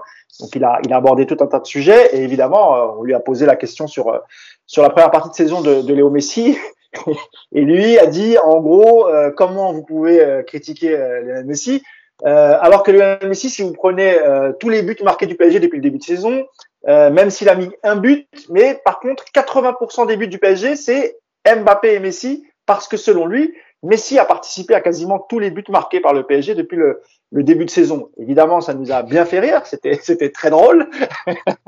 Non, mais, mais là aussi, lui, il est dans son rôle de directeur sportif il est obligé quand même, parce que s'il dit que c'est un échec, bah, c'est comme s'il se tirait une balle dans le pied en disant bah euh, pardon, j'ai déconné, il est nul. non, mais il aurait pu dire un truc du style, ça va venir, euh, laissez-lui le temps, c'est Lionel Messi, vous, doutez bien qu'il a sous le pied, voilà. À la limite. Non, il a préféré, euh, il a préféré nous traiter d'abrutis ou d'imbéciles. Il y, a, y a une phrase, il y a une phrase qui est magnifique. Alors, il commence par dire les chiffres de Messi sont exceptionnels, d'accord? Mais comme c'est un animal politique, parce qu'on le sait tous, écoutez bien la fin de la phrase, la suite de la phrase. Avec Mbappé, ils ont marqué 80%, enfin ils sont impliqués dans 80%. Ben, bien sûr, mais comme Mbappé il est impliqué dans 70% des buts, tu peux lui mettre même, même Hakimi, ça fera 80%. Donc il nous prend pour des cons encore une fois. Ben oui, Exceptionnel. Et, tu peux pas le contredire parce que comme il te met Mbappé dans la phrase, effectivement ah, les deux c'est 80%. Voilà, c'est Leonardo. C'est Leonardo, comme tu l'as dit. Euh, Jean-Baptiste, euh, on a parlé un peu du, du, du sportif avec Alex et, et, et Yacine. Euh, maintenant, sur, sur, sur, le volet économique, euh, première question, c'était très très difficile de refuser une arrivée de Messi pour le Paris Saint-Germain. Je dis bien mhm. pour le Paris Saint-Germain, quand on sait que euh, l'hiver, enfin l'année prochaine, il y a une Coupe du Monde euh, au Qatar. Avoir le, le septuple Ballon d'Or dans son équipe au moment où euh, le Qatar va faire la Coupe du Monde, pour eux, c'était c'est quasiment inespéré.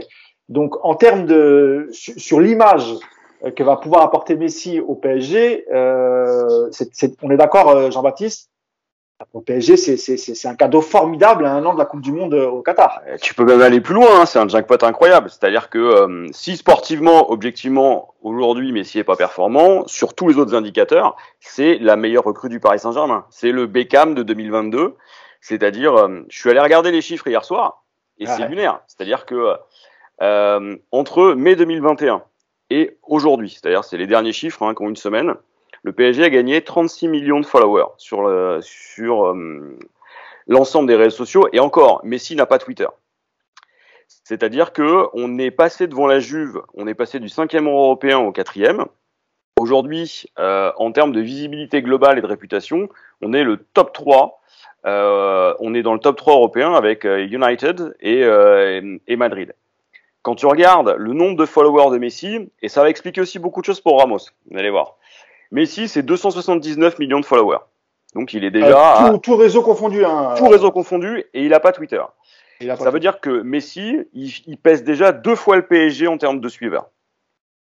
Si tu prends Ney, si tu prends Mbappé et que tu rajoutes Ramos, le PSG a quatre joueurs dans le top 10 des joueurs les plus suivis en décembre 2021. La seule raison pour laquelle Messi est venu, c'est l'augmentation de la surface globale du PSG en termes de visibilité, et ça donne des retombées. Alors, il y a les fameux chiffres qui sont sortis au moment où il est arrivé, il y a eu 1 million d'euros de maillots vendus en 3 heures. Il y a eu 3 millions de followers en 3 jours, en plus. Aujourd'hui, c'était multiplié par 10. Euh, et puis surtout derrière, il y a la revalorisation de l'effectif. L'effectif est passé à quasiment un milliard. On a 997 millions d'euros sur la valeur de l'effectif. Quand tu regardes derrière avec le Ballon d'Or, ça a repris. Et puis surtout derrière, qu'est-ce que ça a entraîné? Bah, Revalorisation des droits télé à l'étranger. Il y a des pays qui n'avaient pas les droits de la, Ligue 1 qui les ont pris. Souvenez-vous de Piquet, par exemple, qui s'intéresse à Ligue 1. L'Espagne, l'Argentine. Euh, et puis vous avez des sponsors. Vous avez Crypto qui au départ devait être un sponsor de second rang qui est arrivé, qui a mis entre 25 et 30 millions d'euros. Nike qui a augmenté finalement sa participation. Et pour un sponsor comme euh, Accor, donc vous savez le, fameux euh, sponsor maillot All, le programme All, on estime que depuis l'arrivée de Messi, en termes de retombées médiatiques, ça correspond à 82 millions d'euros d'investissement publicitaire. Ça veut dire que l'arrivée de Messi, simplement pour Hall, ça représente deux fois son salaire annuel. Concrètement, Messi, à partir du moment où il a signé, il était déjà rentabilisé. C'est comme Neymar. Hein. Neymar, sur la première année, euh, il rentabilise quasiment deux ans et demi de son contrat. Ces joueurs-là, aujourd'hui, ne sont pas achetés pour leur performance sportive. S'ils performent, c'est la fête. Ramos. Euh, mais en l'occurrence, s'ils ne performent pas, c'est pas grave parce que tous les autres indicateurs sont verts. Ça marche pour le PSG en tant que marque globale. Ça marche pour euh, le merch. Regardez par exemple le nombre de maillots vendus et le nombre de personnes dans Paris qui se baladent avec le numéro 30. Alors qu'on a quand même eu euh, du Mbappé, on a eu du Neymar, etc. C'est sans commune mesure.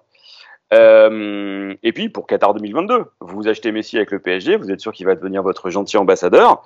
Et comme gentil ambassadeur, il sera présent avec Ney et, et, et avec Kylian. Or, vous avez les trois meilleurs joueurs des trois sélections qui potentiellement peuvent briguer le titre suprême le Brésil, l'Argentine, la France. Je pense que Kylian sera déjà au Real par contre. Hein. Alors, et c'est là où ça va être intéressant, c'est que on peut se dire aussi que le recrutement de Messi, il vient aussi compenser potentiellement le départ de celui qui doit aller au Real théoriquement, et qu'aujourd'hui, la seule question qui va se poser pour le Qatar, c'est est-ce que c'est intéressant, même avec un contrat stratosphérique d'un an, de garder Mbappé jusqu'au jusqu'au mondial? Vraisemblablement, ça va être compliqué. Mais ce qui, ce qui est intéressant là-dedans, c'est que Messi et Ramos, parce qu'on oublie toujours Ramos, Ramos, quand il arrive, il arrive avec 48 millions de followers. Alors là, j'ai un raisonnement qui est très, euh, qui repose sur l'image, sur le market, etc. Mais le recrutement de Ramos et de Messi, oh là là, c'est jackpot. Quand vous regardez... Jean-Baptiste, on est bien d'accord que le, le, Paris Saint-Germain, quoi qu'il arrive, ne pouvait pas refuser cette opportunité. Bah, ne serait-ce que, ne serait-ce que pour la l'augmentation de la visibilité à l'international, l'apport des réseaux sociaux, etc. Bah, je vais donner. Bah, c'est pas le Paris Saint-Germain qui peut pas refuser, c'est le Qatar.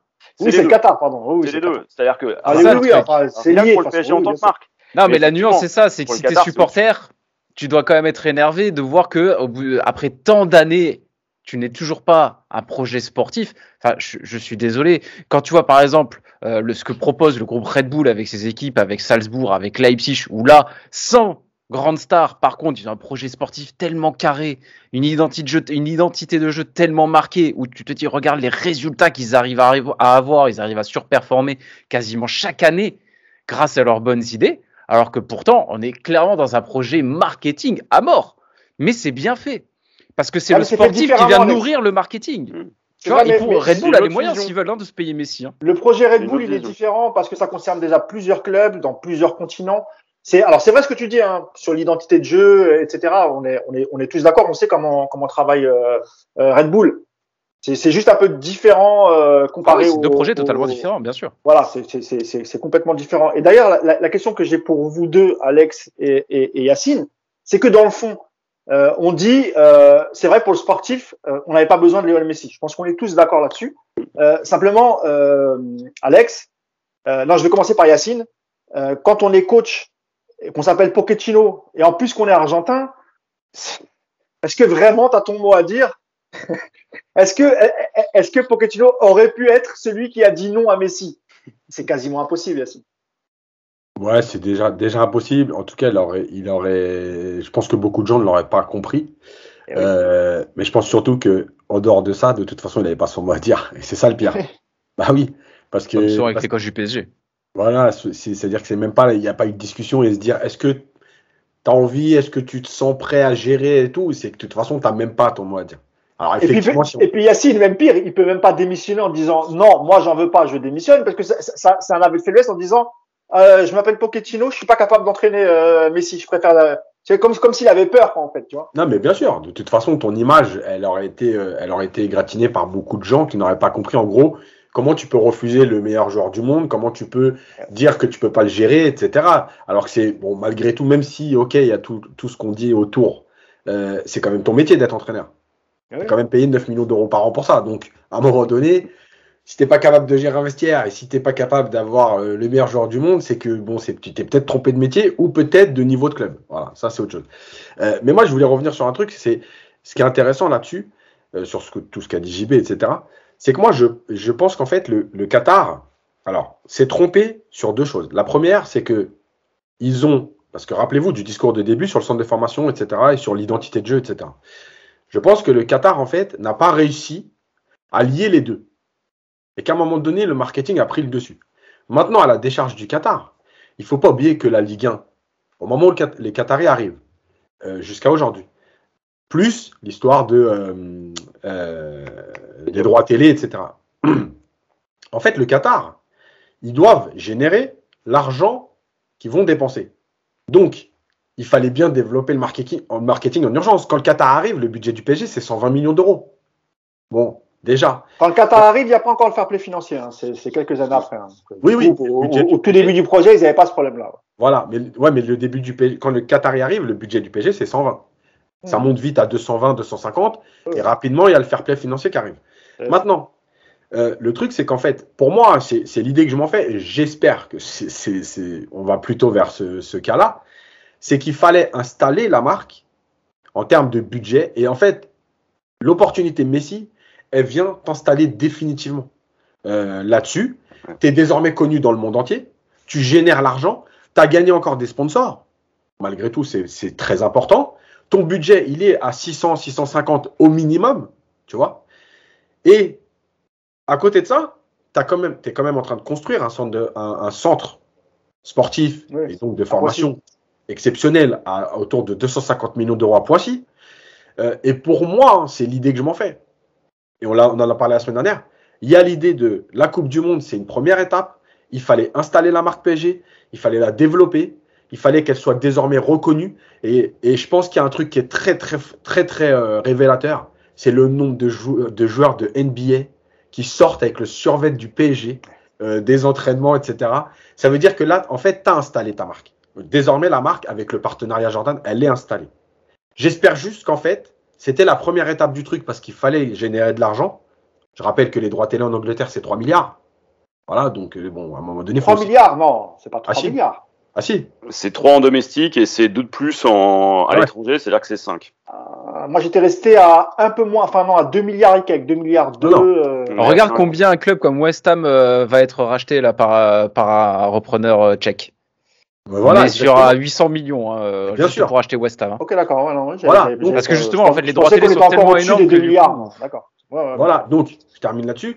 Donc, pour moi, j'espère, en tout cas, c'est donc cette première étape. Tu as installé. Es, maintenant, l'image est connue. Paris, machin, les survêtes, le, marketing, les maillots. Désormais, avec le centre, etc., tu passes à la deuxième étape où on va être plus proche du sportif parce que tu n'as plus besoin, en fait, de te faire connaître. Voilà. Tu es presque au maximum, malgré tout, en fait, ce qui va, ce qui va te faire gagner des trucs maintenant, c'est les titres. Tu vois, comme le Real, c'est-à-dire que le Real, même s'ils n'achètent pas de stars, avec 13 euh, Ligues des Champions, tu es installé en haut de la pyramide. Euh, Alex, qu'est-ce que tu penses de ce que vient de dire euh, Yacine? En gros, je, récapitule, hein.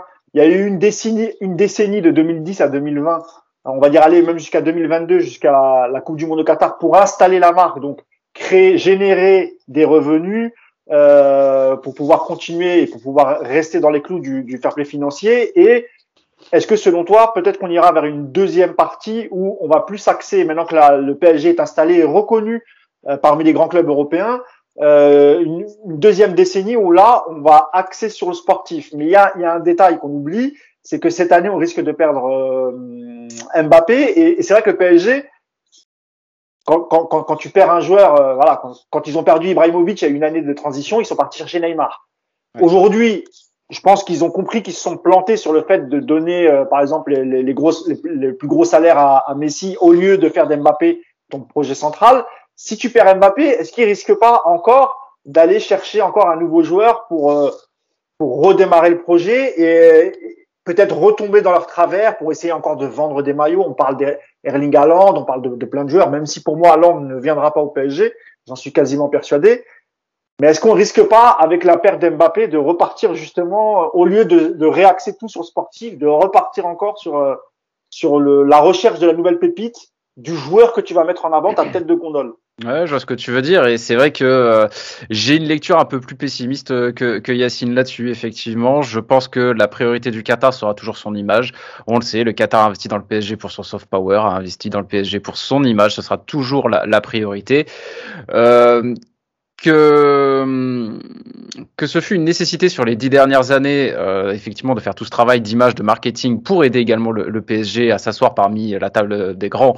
Je, je veux bien l'entendre, je, je, veux bien l'entendre. Et effectivement, encore une fois, euh, le, le marketing, c'est pas forcément quelque chose de mauvais en soi, mais ça n'empêche pas de créer un véritable projet euh, sportif. Tu, tu, aurais très bien pu en fait euh, créer un projet, un véritable projet sportif et euh, et en même temps développer ton marketing comme tu l'as très bien fait. Ça, effectivement, c'est la grande réussite de, ce Paris Saint-Germain.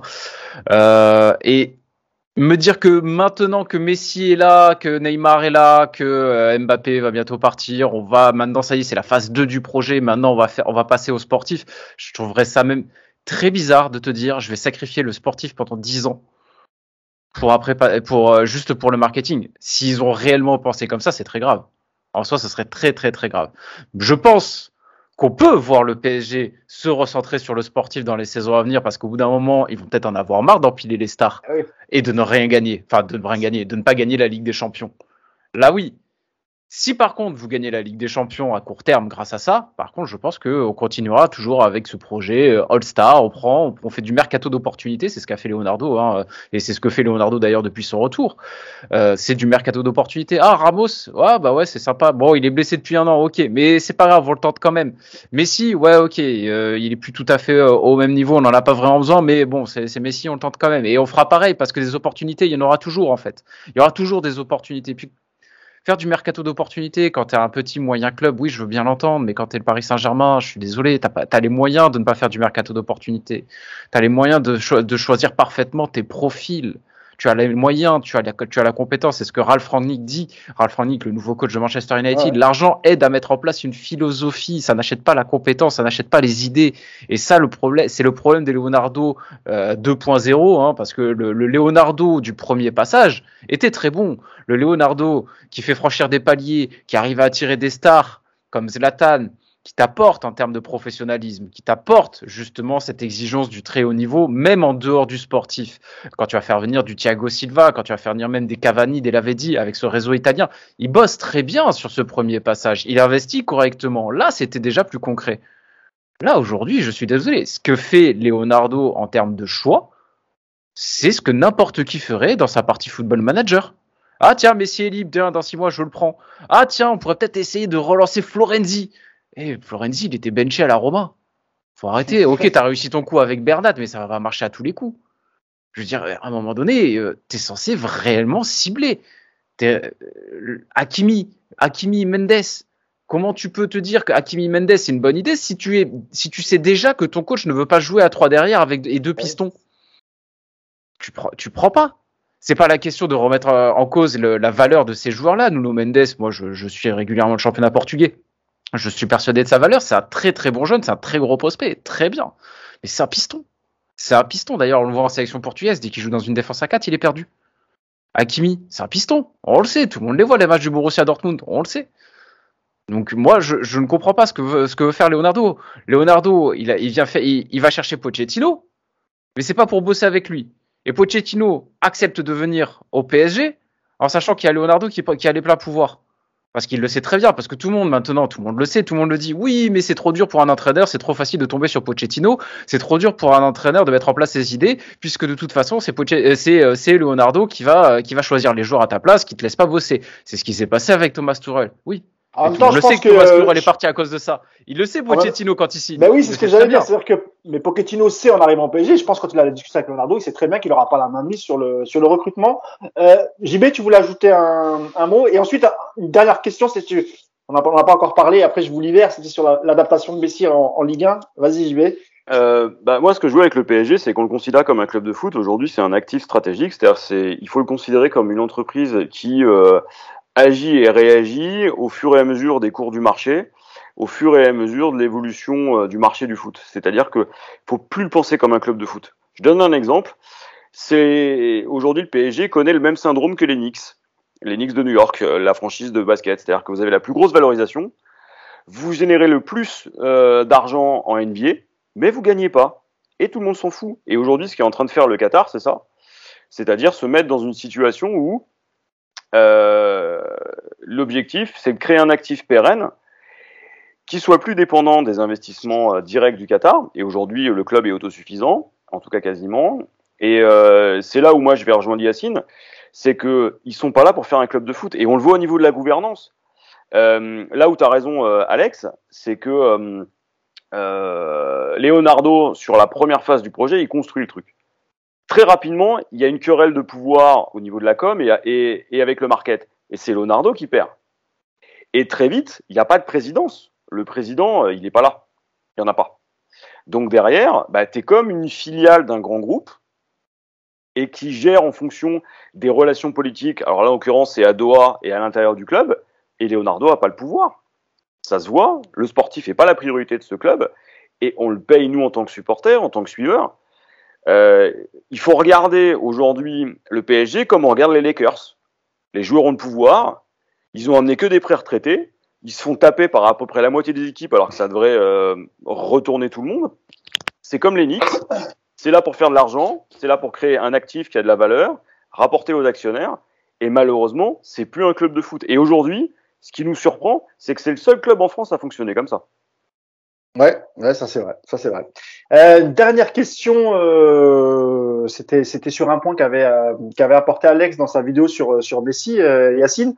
Euh, Alex Yacine, il, compare, euh, il comparait euh, l'adaptation, par exemple, d'un, d'un Cristiano Ronaldo, que ce soit à la Juve ou ensuite à Manchester, qui a plutôt réussi ses débuts à la Juve. C'est, c'est en, termes de statistiques, en termes de buts, après en termes de, de trophées, c'est autre chose, notamment en, Ligue des Champions. Euh, et là encore, à Manchester United, quand il revient en championnat, il, il, plante, il plante en Coupe d'Europe, etc.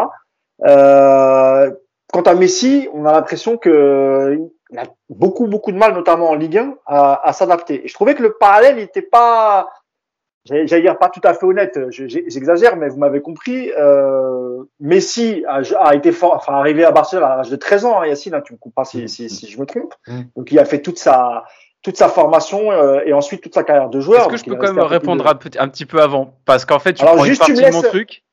ah, ah, il y a la circonstance atténuante qui va avec euh, que tu euh, que tu squeezes en fait. C'est ça le truc. Alors, est-ce que tu me laisses juste finir puis après tu me si, j'ai dit une bêtise. Vas-y, vas-y. Et, euh, et je disais donc que c'est vrai que Messi, il a énormément de mal à s'adapter, et notamment en, Ligue 1, mais c'est vrai que lui vient d'un club où il y a passé 20 ans. Donc je trouvais que c'était un peu plus difficile pour Messi de s'adapter euh, dans un nouveau club. C'est le seul et unique second club qu'il qui, qui, a eu dans sa carrière, puisqu'il a, il a, il a joué à Barcelone. Et Ronaldo qui a joué au Sporting, à Manchester United, ensuite Real Madrid, Juve et retour à Manchester United. Est-ce que tu es d'accord avec ça sur euh, l'adaptation de Messi? Ou est-ce que tu es plutôt d'accord avec euh, avec euh, Alex? Messi c'est un grand champion, il a sept ballons d'or. est-ce qu'il faut vraiment un an pour s'adapter à la Ligue 1 il lui faut un an, je sais pas, mais en tout cas, ce qui est sûr, c'est que évidemment qu'il y a un temps d'adaptation obligatoire quand tu as passé 20 ans au même endroit, même plus quand tu as joué dans un style de jeu euh, et, euh, euh, et, et, que tu d'un coup découvres un championnat différent, avec des qualités différentes et dans un, autre style de jeu.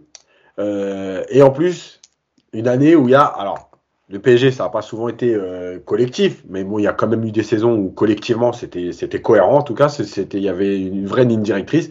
Et que cette année, t'es pas du tout collectif. C'est-à-dire que tu as l'impression que c'est des joueurs additionnés, débrouillez-vous, il se passera ce qui se passera. Évidemment. Et c'est pour ça aussi que je répète, moi, depuis euh, le début de saison, que en dehors du système dont on dit que normalement le 3-4-3 devrait être le plus adapté, c'est la position du bloc qui va aussi mettre Messi dans de meilleures conditions. Il joue en 3-4-3 et joue 30 mètres plus haut, tu vas voir que comme par hasard, Messi va sûrement être un peu meilleur. Donc euh, voilà. Après, moi, j'ai pas mon, j'ai pas mon diplôme professionnel, donc peut-être que je dis des conneries. Hein. Euh, mais voilà je rejoins, je rejoins Alex. Évidemment que la, circonstance que tu peux amener, c'est qu'il y en a un qui a déjà bougé euh, et l'autre qui bouge pour la première fois. Ah Malgré tout, Messi il a aussi joué en sélection d'Argentine, donc il a été aussi mis dans sa sélection. Non, non, mais quand je veux dire, c'est-à-dire que tu joues aussi. et puis il n'a pas joué 20 ans sous Guardiola. Bien sûr. Voilà. Bien sûr, bien sûr. Donc, moi, je pense qu'il y a un peu de tout. Après, peut-être que euh, euh, peut-être que Ronaldo a plus de qualité pour pouvoir s'adapter à plein de styles de jeu. par rapport à Messi. Ça veut pas dire que l'un est meilleur que l'autre. Hein. Là, tu parles de profil. Ah oui, non, mais même moi, dans ma vidéo, je fais pas de comparaison de niveau. Non, hein, non, non, c'est pas, le but. Hein. J'ai vu la vidéo, Alex, il n'y a pas de problème. non, non, mais tu vois, ça veut dire qu'il y a, y a aussi, voilà, c'est comme on dit, disait tout à l'heure, il y a des joueurs plus faits. Tu vois, par exemple, tu aurais mis un Xavi à l'époque dans une équipe de contre-attaque. Je suis pas persuadé que tout le monde aurait été en extase sur sa vie. Tu vois oui, Par contre, il y a des milieux de terrain, tu peux les mettre dans les deux styles et il n'y a pas de problème. Tu vois, par exemple, Goretzka, je pense que tu peux le faire jouer dans une équipe qui joue bas, qui joue haut voilà, euh, il s'adaptera. Tu vois, c'est toujours pareil. Euh, chacun a ses qualités. Donc je pense que c'est un peu des deux. Maintenant, je pense aussi que euh, on a défensivement en France, il y a quand même un côté qui est beaucoup plus costaud qu'ailleurs. Et, et, souvent, on l'entendait à l'extérieur parce que le championnat globalement est, moins, est plus faible. Donc on se disait, ah, le mec qui met 35 buts là-bas, il va arriver en France, il va en mettre 52. Mais ça se passe pas comme ça le football. Hein. Ah, donc, donc c'est voilà. le contraire même. Ouais, souvent, ouais. Alors Alex, tu voulais rectifier, euh, rectifier peut-être aussi réagir à ce que dit, à ce que dit Yacine. Et après, non, mais tout ce que dit Yacine est très juste. Tout ce que, en fait, tout ce que dit Yacine est très juste. Euh, et en fait, c'est plus ou moins ce que je dis aussi. C'est ça le truc, c'est que euh, dans ma vidéo, toi, t'as as tiqué sur ce passage où je dis que effectivement, en fait, moi, ce que j'explique, c'est c'est peut-être normal qu'il ait des difficultés pour toutes les raisons, donc je vais pas paraphraser Yacine, mais c'est pas pour autant que c'est acceptable. C'est ça en fait le truc. Parce que quand tu es le PSG et que tu investis lourd sur un Lionel Messi, c'est pour avoir des résultats tout de suite. Tu ne peux pas te dire, ok, je prends Lionel Messi, euh, pendant six mois, il va avoir des, statistiques absolument faméliques, mais après, ça ira, et à la fin de la saison, même si à la fin de la saison, il a marqué 15 buts en championnat, on parle de Lionel Messi, c'est nul. C'est pas possible. Ah, je comprends. et, si alors, et après, il y a la, donc d'une, il y a l'exigence vis-à-vis bah, de l'icône Lionel Messi, du joueur qu'est Lionel Messi. Mais en plus de ça, il y a aussi le temps. Il y a aussi le temps. Il y a la question du temps et de l'âge. C'est-à-dire que, allez, admettons, on va attendre qu'il ait encore, qu'il ait 35 ans. On va attendre encore une saison pour peut-être espérer qu'on ait un grand Lionel Messi qui nous claque 40, 50, 60 buts dans la saison, qui fasse, euh, qui fasse des différences à tous les matchs, qui terrorise tout le monde. Surtout, Alex, surtout Alex, euh, il y a aussi le risque, il y, a aussi le risque qu'il se ménage en début de saison prochaine pour pouvoir être euh, prêt et surtout pas blessé à Doha. Oui. Donc, la deuxième saison de Messi, elle risque aussi d'être peut-être un peu tronquée. Euh, Est-ce que physiquement il va encaisser cette Coupe du Monde en plein milieu de championnat? Et puis après, il y, a, y, a, un autre truc aussi, et c'est alors là c'est plus une interrogation qu'une affirmation parce que je ne suis pas dans la tête de Lionel Messi, mais on le sait très bien, et euh, encore une fois, hein, sans vouloir faire offense euh, à vous, supporters parisiens, évidemment que le PSG a été un choix par défaut pour Lionel Messi et que euh, s'il est au PSG ou même s'il avait signé à Manchester City, hein, j'aurais dit exactement la même chose. Hein, non, c'est un choix du cœur, Alex. Je suis pas d'accord. Oui, bien sûr. Un choix du cœur, c'était un rêve de jeunesse. Certainement. Je pense qu'il a kiffé le but d'Amara Diadé. Depuis, c'était dans un coin de sa tête, c'est sûr. Et, et la montée de de Sami Traoré. C'est la tradition argentine, c'est les Bianchi. Martin Cardetti, oui. Eh, oui. c'était quoi? C'était l'oignon, son, surnom. Non, ça c'est Cristiano Rodriguez, ça. Ouais, c'est Rodriguez. Ah, je crois que c'était. Alors Cardetti, il avait un autre nom. Je sais ah, je me souviens pas pour Cardetti.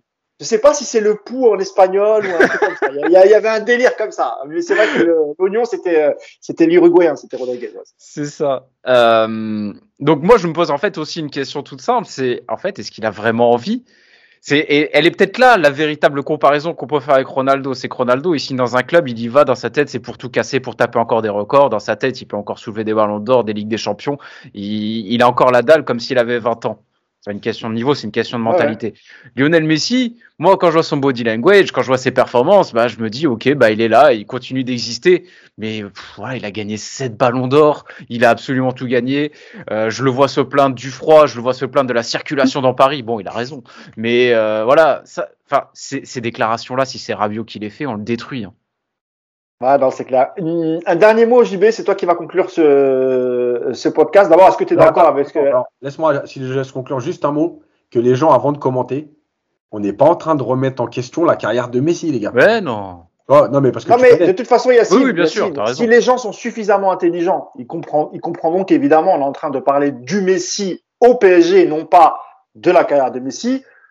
Si ceux qui comprennent pas, tant pis pour eux, euh, qu'ils aillent regarder l'équipe 21, j'ai envie de te dire. C'est c'est oh, peut-être plus, c'est peut-être plus à, à, leur portée. Voilà. Headshots. Allez. euh, non, mais écoute, moi déjà, un, si Messi est pas content euh, du transport à Paris, il a qu'à faire une chose, c'est prendre le métro ou prendre un vélo. Euh, voilà. La deuxième chose, c'est que, bah, on, enfin, qui s'attendait à voir Messi performer en France à 34 ans? C'est-à-dire qu'on aurait tous rêvé d'avoir le Messi euh, quand il avait 24-25 ans. On aurait kiffé. Mais objectivement, ça me fait penser à l'arrivée de Thuram euh, quand il signe chez nous, puis finalement qu'on découvre un problème cardiaque. On aurait Ah pu bah oui, avoir. il a pas joué du tout. ouais. Bah oui, justement. Mais c'est pareil. La- Qu'est-ce que là, là c'est le retour du PSG maison de retraite. C'est le retour du PSG euh, où on signait les glorieux anciens. euh, Souvenez-vous de Julie, euh, où on se disait waouh. Et puis après, tu vois sur le terrain, tu fais ah ouais, la France quand même, c'est quand même pas les mêmes gabarits. Euh, T'as des mecs de 24 ans qui lui rentrent dedans avec tout le respect qu'ils ont pour Messi. Messi reste un immense joueur, probablement l'un des trois meilleurs joueurs de l'histoire de ce jeu. C'est formidable de le voir jouer à Paris. C'est formidable de le voir porter notre maillot, mais c'est plus le Messi qu'on a connu. Euh, c'est comme Neymar. Regardez les performances de Neymar sur cette saison. Bah, c'est plus les mêmes joueurs. Euh, alors, est-ce qu'il y a un phénomène club? Évidemment. Est-ce qu'il y a un phénomène Leonardo? Évidemment. Euh, moi, j'adorerais hein, qu'ils mettent des lucarnes, notamment à nos chers amis marseillais, la prochaine fois qu'on les, qu'on les croisera. Souhaitons-le nous. Au moins, il laissera ça comme trace. Mais le PSG n'est pas un club où on performe quand on est un très grand joueur en fin de carrière. Bon. Euh, heureusement que sa femme aime les boutiques à Paris et que ses enfants sont bien adaptés. Il y a, eu- Sur il y a- ce il y a- message, y a sur eu- ce message d'optimisme. il y a- eu Ibrahimovic quand même. Il y a eu Ibrahimovic qui, qui était en fin, de- qui, qui même en fin de carrière, dans sa dernière année au PSG, continue à planter des buts. Mais c'était- des années après. Il est Oui, oui, en plus. Ah, vois. Et en plus, lui là, voilà. Et, et nous, on pensait qu'il était à la fin parce que voilà, il, y a- Il arrive y a- à il y a- 31, il y a- je crois, Zlatan. Zlatan, quand il part du PSG Non, quand Non, il non, arrive il au. PSG, il arrive à quel âge? Ah Ouais, oui, il 30. arrive à 30, 30, entre 30 et 31, il me semble. Ouais, c'est Oui, ça. il- 30, qui part à Un 30. peu avant ses 31 ans. ouais. Ouais. Et il, re- il repart euh, à 35 ans quasiment. et il Ouais, mais après Zlatan aussi, il y a une condition physique. euh, c'est comme comme. Ronaldo. On parle sur, on parle on parle de ça. mecs, ce sont des forces de la nature. C'est ça. Et puis c'est un joueur qui gros beaucoup aussi les défenses, euh, les, les, les, les défenses de Liga qui étaient assez impressionnées par, euh, par Ibrahimovic. Donc euh, voilà, c'était, c'était un peu plus simple. En tout cas, bah, je pense qu'on a fait le tour sur le premier bilan mitigé, on va dire, même pas, hein, on va dire plutôt négatif, hein, malheureusement. En tout cas, sur les résultats sportifs, puisqu'on a expliqué que en termes de, enfin, en tout cas sur le niveau économique, euh, le PSG avait tiré le, le, le jackpot, hein, euh, JB. Maintenant, on attend, on en attend un peu plus euh, sur le sportif. Il y a notamment euh, le huitième de finale qui arrive en février face, euh, face à Madrid. Alors peut-être que là, effectivement, on verra un autre Messi. Et puis il lui restera un, un, un an de contrat. Ce sera l'année de la Coupe du Monde euh, au Qatar. Euh, ce sera l'hiver 2022. Et moi, en fait, voilà, pour conclure, ce qui me fait peur, c'est c'est l'après Coupe du Monde, en se disant qu'il va lui rester euh, quelques mois, euh, parce qu'il il prolongera pas une troisième saison, je pense, au, au PSG. Donc j'ai peur qu'après ça s'éteigne euh, progressivement jusqu'à la jusqu'à la fin de saison. Et si en plus c'est la même année tu perds Mbappé, voilà, c'est pour ça que le projet sportif est vraiment très important pour les prochaines années. Il va il va pas falloir se, se louper. Merci beaucoup Alex de Castro. Merci d'avoir été avec nous ce matin. Avec Euh, grand merci plaisir. pour ta présence. Donc je rappelle toujours la chaîne YouTube Alex de Castro. Et on te retrouve aussi sur, sur, sur Twitch, pardon, Oui. euh, dans euh, Ligue 1 Légende. C'est bien ça, Alex. C'est ça dans Liga Legends sur la chaîne euh, Twitch de la LFP ou sur ma chaîne Twitch perso aussi, Alex de Castro, et, euh, et sur MC Sport. Voilà. Eh En ben, tout cas, merci un encore. Alex. Merci beaucoup. Merci à Jean-Baptiste Guégan. Ça, c'est la famille Jean-Baptiste. Hein, c'est la famille Paris United. Ici, c'est pareil. Merci. Et bonnes vacances. Repose-toi bien pendant ces, ces vacances. Est-ce que tu pars, JB Je vais à Marseille. Ah là là là là là là. N'emmène pas Yacine avec toi. Hein. Non, non, bah non. Là, on fera pas le tour du vieux port tous les deux. Hein. On finira dans, on finira dans l'eau. Hein. vas- on- allez, on va dire que tu vas chercher un peu de soleil. C'est ça. Exactement. Bon. Toi, Yacine, euh, on, toujours en région parisienne, euh, suis ça bouge pas. Hein. Bon, c'est aussi les vacances à Cachan pour le, le- dans ton club de foot. C'est, moi, vacances, je suis entre le 94 et le 92. Ah oui, tu ne prends pas beaucoup de risques. Merci encore, messieurs. Et puis, quant à nous, on va se retrouver jeudi euh, pour débriefer le dernier match euh, avant la trêve. C'est Lorient PSG. Donc, euh, on espère finir sur une bonne note avec un Messi euh, extraordinaire. Voilà. Merci à tous et à jeudi. Ciao. Ciao. Ciao. Salut